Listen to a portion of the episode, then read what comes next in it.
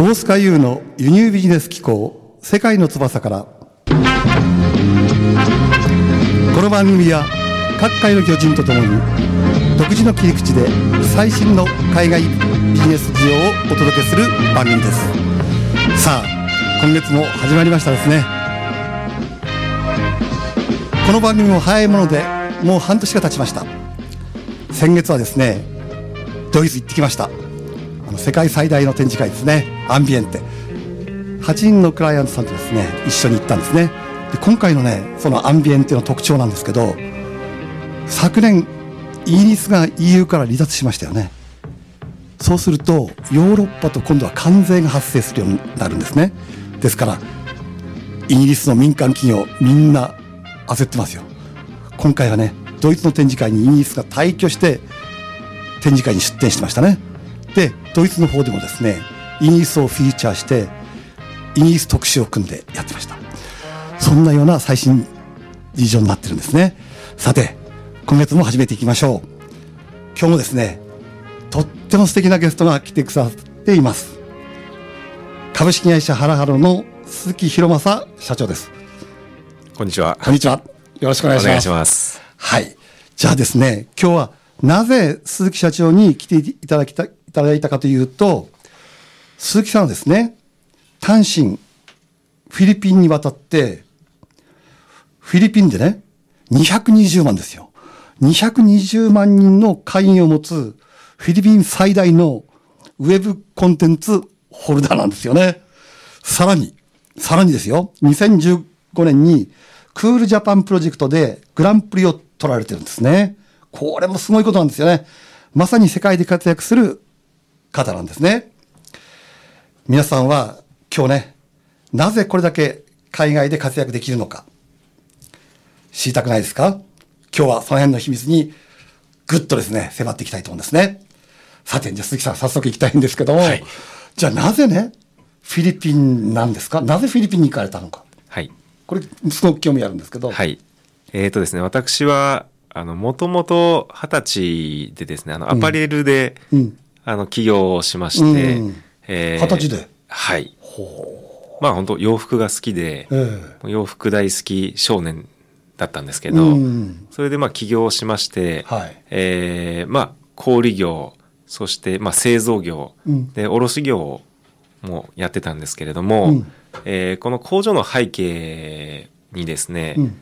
えーまあとある、えーいわゆるこう小さな商社さんが、うん。あの興味を持っていただいて我々の企画力にですね、うん、うん、なるほど、なるほど。それでその企画力を、まあ、あの、提案をして、ええ。ーまあ、ちょっと欲が出たというかですね、ええ。まあ、23の頃にですね、ええ。ーまあ、大きな金額の、受注を取ったんですけれども、え。うーん。こう、まあ、納品が始まりまして、えーその、まあ、納品している最中にですね、えなんとですね、その取引先さんがですね、ええー夜逃げをしてまして、え。やばくないですか、それ。はい。あのえ、20さ納品した後にいなくなったんですか？納品してる最中にですね、最中に？結構大変でして、えー、まあ、そうですね、金額で言うと、まあ、3億から4億の間の、えー、23で。そうですね。で、まあ、あの、個人事業主だったもんですから、えまあ、簡単に言うと自己破産するか、お金返すかっていう。ね。で、まあ私は、まあ返さないと、というふうに考えまして、なるほど。それで開始終わったのがまあ25、うん大体ですねう。ん。でも2年間で返したってことですよね。もう死に物狂いで。これも、ありえないですよね。いやどもうどうやって2億？選択肢がそれしかないんで、はい、もうそれで頑張って返して、ええほんと偶然ですね、あの、もう息抜きに、うん。あの、偶然先輩が、あの、フィリピンに、うん。あの、旅行に行くという、まあ、単純にはい遊びになるもほどこでもよかったんで、うんとにかくこう、ゆっくりした暖かい国に行きたいというので、フィリピンに行ったのが最初のきっかけだったんですね。で、まあ、フィリピンに渡ってみるとですね、うん。まあ、50代の、うん。まあ、50代、60代の、まあ、自分より倍以上の大人の方が、まあ、道端でうん、こう、ぼーっとしてるんですよ。なるほど。あの、まあ、多分皆さんがご想像できるような フィリピンの絵な あったかい国ってそうですよね。男が仕事しないでぼーっとしてるんですよね。ええで、まあ、それを見たときに、ええあの、失敗したことも、あの、自分の中で、うん。あの、チャンスがあったから失敗があったんだっていうふうにちょっと思えたんですうんね。そこで少しこう楽になったというか、なるほど。まあそういうのもあって、で、あとは、あの、現地の、えーうん。まあフィリピン人の方が非常に親切にうん。していただいて、で、まあ自分の周りでやっぱり自分がこう、なんか失敗すると、うん。こう自分の中でこう、恥ずかしさとか、うん。後ろめたさとか、うん。そういうものが結構あったんですけれども、うん。こうそもそもこう海外から来た、まあ、若者に、25歳です。5歳ですからね。もう朝までこう本当に付き合ってもらって、うんうんあなんかこんなによくしてもらったことってこう人生であったのかなっていうぐらい 本当にもう朝まで待っててくれるんですよ。なるほど。まあ、要は簡単に言うとドライバーみたいな。あでそれで非常にこうフィリピンの国民性、うんそしてフィリピンという国にも少し興味持ちましてそれでフィリピンにこう行き来するようにーなるほどですね。なりました。うんじゃあそれがきっかけで、はいフィリピンに頻繁に行くようになって、そうですね。フィリピンにかなり行くようになりました。そそれがなぜこの、おはいフィリピン最大のね、そうですね。ェブコンテンツにつながっていくんですか？えっとですね、ええあのそこそれでフィリピンに行ってですね、うんうんあの行き来すると、うん。必ずですね先輩が、うん。えーまあ、カジノに行ったりとあか なるほど。まあ、そのうんカジノに行くのに必ずお金を変えるんですよ。うん、で、監禁上、まあ私若かったので、じゃあ僕はもうお金変えてきますよと。先輩ホテルで休んでてくださいっていうので、うん。え監禁所をぐるぐる回ったらですね、うん。あの、ものすごい、まあ日本で言うと、セブンイレブンぐらいですかね。うん。もうコンビニエンスストアぐらい、うん。あの、お金の監禁所があってですね、でぐるぐる回ったんです。おお金の換金ってどういう意味ですか？その、例えばあのフィリピンですとあの世界中に出稼ぎに行ってるので、ええ。その方々がみんな例えば、えーとアメリカドル米ドルあ。シンガポールドルとか国あみみんなが持ってるってこと？ですね、外貨を。みみんな外貨あをフィリピンに持ち込むのでなるほど、なるほど。その例えばアメリカドルとかフィリピンで使えないのうんはいはいはいでフィリピンペソに変えるんですよなるほどね。そうするとこう監禁所がものすごいあってなるほど。でその監禁所がたくさんあるんで、うん例えば、まあ、これ想像なんですけど、うん例えば中華系監禁所アメリカ人がオーナーの監禁所とか、あのいろんな国のオーナーの監禁所があって、はいはいえーレートが全然違ったんです当時ですね。ですね。香港なんかもそうですね。それで、うん。あのある時ぐるぐる回してみたんですねお金を簡単に言うと運んだだけなんですけどそしたらお金がですね1日3%とか4%とか、はい。要するに為替ですよね。為替で増えちゃってうんなるほど、なるほど。あなんかこのまま延々とお金増えちゃうんじゃないかなっていうふうに思ったんですけど雪だるま式、はいこれがたびに、はいいいですね。あのーまあ1年ぐらいですかね、うんまあ、そんなよくわかんないことをした時にですね、うんうんあのフィリピンもいよいよこうインターネットがうん。急激に普及しまして、うん。あの取れなくなったんですよその為替差益っていうのなるほど。みんな分かってきたってことですね、情報みがね。みんないわゆるこう情報が取りに行けるようになって、それで、まあ、第二の衝撃というかですねうん。こう私の人生で第二のこう第二波と呼んでるんですけど、うんそれでまああのこうインターネット勉強を本当にしようというか、うん。このそもそもこのインターネットによってあのお金の流れまあ簡単に言うとこうお金の流れの根幹が変わっちゃったわけあであ、そういうことですよね。これって今後世界でもうん。そういったことが起きてるんじゃないかこれ何年頃の話ですか？これがに2000っに、えっと26歳なんでもう11年前ですね。てことは、えっうんと2006年とか。2006年。はい。なるほど。で当時はもう日本ももうインターネットを普及してますよね。ですね。でまあそういう中で、うん。こうそこの流れに乗らないともしかしてこう自分ももっと大変な思いにな,、うん。にななってしまうんじゃないかっていうのを本当に感じまして、うん。それで日本であのウェブのマーケティングの会社を27歳の時に作ったという。ん日本でですか？日本ではい。東京で、はい、それで作りまして、えでたまたまこうインターネットのマーケティングの、えー会社をやる中で、うん。あのまあ、大手さんのプロジェクトにあの関わらさせていただくことがうんうん。増えまして、うん。でその中であのいわゆるビッグデータというかその個人情報、まあうん。個人情報というかその個人のデータですよね、うん。会員という。うん。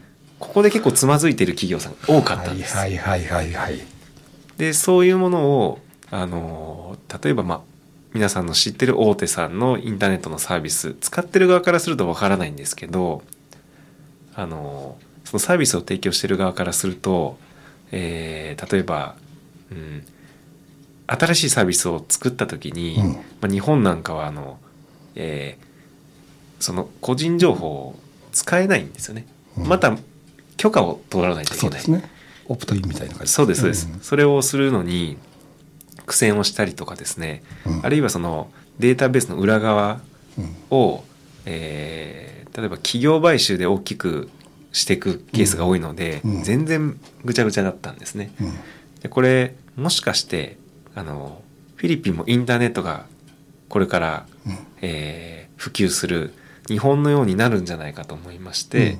それであの日本で成功しているインターネットのプラットフォームを、えーフィリピンに持ってったら面白いんじゃないかっていう発想につながる。面白い。これねあの我々やってる貿易業とはい。ものすごく近いんですよね、よくタイムマシンってタイムマシン、はい。まさに今流行ってるものをね、はい。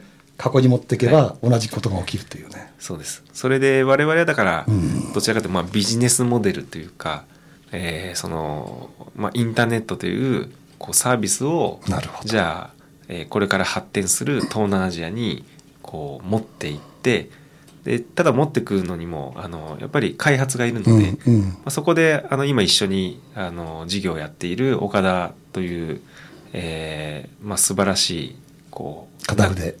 仲仲間と、ね。はい。うん。出会って、えーそれでまあ開発できる能力を持っているので、そういったサービスをじゃあ作っていこうというので立ち上がっていくというような流れにね。はねそういう感じで立ち上がっていったってことですね。そうです。でもこれ220万っていうと、これ東京の人口からするとね、はいまあ1000万だとしてはい5人に1人持ってるってことですよね。はい。はいこれどうやって集めたんですか？あの一言で言うと。フィリピンはですね、え 多分世界人口比率ベースでいくと世界で一番フェイスブック人口がいるんですよ。そうなんですか、はい、今3000そりゃいないです3000万後半ぐらいですね3600万人ぐらいいると言われてまして、えー本当にフェイスブック広告を打ったらですねすぐにまず80万人ぐらい集まっちゃって、80万、はい。ですか、はい、そこからもうもう右肩上がりで会員がうん。今今でも本当増えているような状況で。なるほどですね。今、刻々と増えてる感じですね。はい、なのでまあそこでやっぱり使われてるこうしまあ一番なんだろう有効な広告手段をあの選択してそのサービスを現地人向けにやっぱり広めたっていうのが大きい。なるほどですはい。ね。今ね、今のヒントいっぱいありますよね。やっぱりこう、タイムマシン的にね、こう、海外と日本をタイムマシン的に動くっていうね、はい。我々にすごくこう、共感持てるようなねはい。内容の話だったんですけど、さて、後半に入る前にですね、えー、じゃあここで一曲、鈴木さんの方からはい。リクエストをいただいてるんですけど、そちらの方の紹介をお願いしたいと思います。マルーン5でシュガはい、元気になるようないい曲でしたね。はい、じゃあね、後半に行きたいんですけど、鈴木さんいろんな事業をされていて、はい。その中で私がね、すごく注目してるのが、はい。その日本人が海外に出ていくお手伝いをしているという、まあ、クールジャパンっていうことなんですけども、さらにですね、鈴木さんのところではこのクールジャパンの2015年チャンピオンになってるんーそうですねですよね。あのクールジャパンの、まあ、ビジネスマッチンググランプリというのが、まあ、経済産業省さん講演であるんですが、あのまあ、当時その我々が、まあ、フィリピンで、うん。えーインターネットのショッピングモールそしてあのレストランの、えープラットフォームとあとリクルートのプラットフォームを作った時に、これ我々がフィリピンでやってることってあの日本の企業さんがフィリピンに出出る時に必ず必要なソリューションを持ったよねと、うん。結構クールジャパンじゃないの自分たちがやってることって思いまして、なるほど。ちょっと出てみようかっていうのでその海外から日本のクールジャパンに進出出店をするっていうのも多分初初めてじゃないかっていう。なるほど。海外にいる日系企業がなるほど。ななかったってことですか？逆に。一社も多分なかったと思います。やっぱり中に日本にある企業さんがええ海外に出るために、そうなんですよね。そう手段としてね、はい。使ってる感じがありますよね。だから逆逆輸入プレゼンをしあーなるほどなるほど。したんですけどあのーまあ評価いただいてグランプリをあのー取ったんですが、とはいえあのじゃあ取ったからって例えば、えークールジャパンさんから何か支援があるかって言ったらそうでは実はないなくてですね。えないんですか？そうなんですよ。あの要はじゃあななんなんですかこれは？えっ、とですね。もう要するにおまあ墨付きみたいな感じ。まああのそれを取りに行ってもいいんですけど、ええ。やっぱりですね海外でビジネスやるのって、うん。やっぱりこうスピードもすごい大事でしてであの決めたことがですねあのそういうのに頼るのはやめようと。うん。あのもしそのご縁のそのプロジェクトの中で、うん。そういった、えー例えばクールジャパンの、えー機構さんうん。とのなんかこう関わりまあもちろん話もさせてもらってるんですけど、その中で例えばこうとあるプロジェクトに対してじゃあ資金が入ってくるってなったうん。らそれはそれでいい、だけどそのお金を取りに行こうと思っちゃうと、うん。非常にこう時間がかかっちゃう。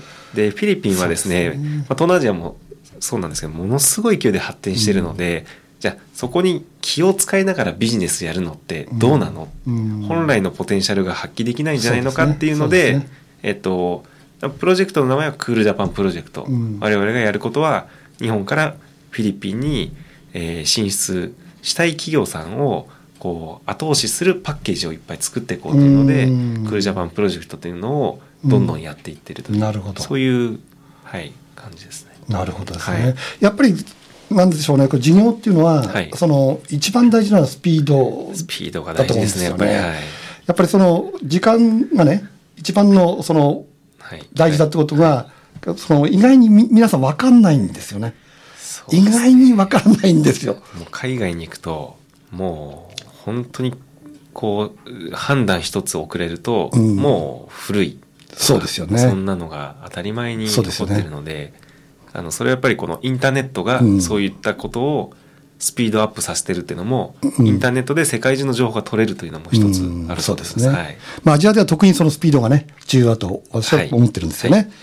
じゃあそのお実際にねこのお私もこの貿易アドバイザーっていう形でその企業のね輸出に関わってるんですけど、き輸出ってものすごく難しいんですよ、はい。ですからそういった意味でねなかなか進出できないっていう中で、鈴木さんのところではあ実際にねフはい。ィリピンにリアルな店舗をもお持ちになって、そこにこう出店したいはい人に対してまずはね、はい。出品とはい。いう形で、はいアシストしてるって話をお聞きして、この辺ちょっと詳しくお聞きしたいんです。はい、あのーやっぱりですね海外になんか商品を出したいという企業さん、うん。たくさんいらっしゃると思うんですが、うん。やっぱり大変なんですよね。大変ですよこれは。はい、えで我々がまずあのフィリピン側で今あの3店舗クールジャパンショップというショップを作っています。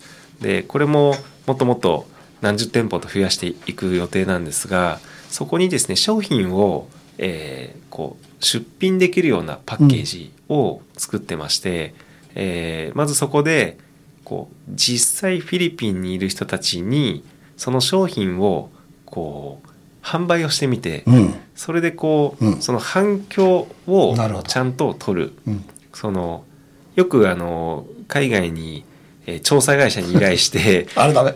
なんかこう、えーまあ、反響があるらしいですみたいな。あれは電話でこういう商品があったらいいですかって聞くんですけど、ええあの、あんまりこう、信用、信頼できないいや、ダメですあれ。うちもやったことあるから。はい、あるんですけど、やっぱり実際売れた、売れたのかどうか、ええあるいはこう、うん、そこの現場で、あの、この商品、ちょっと高いようなのか、あの、もっと、あの、こういった色があった方がいいよとか、うんうんうんそういうものが、現場から吸い上がってきたデータを、うん。ちゃんと日本のこれからしあの出店というか、まあ、し進出したい企業さんに届けるのが本当のマーケティングだと我々考えてまして、ねまさにその通りですね。なのでまず、え2つあって1つはそのお店をちゃんと我々は運営を今、えーちゃんと経営としてあの収益を上げるというので、えー頑張って現地でやっているんですけれども、うんうん。えーもう1つはやっぱりその中で、あのーそのフィリピン人の、えー方々うん。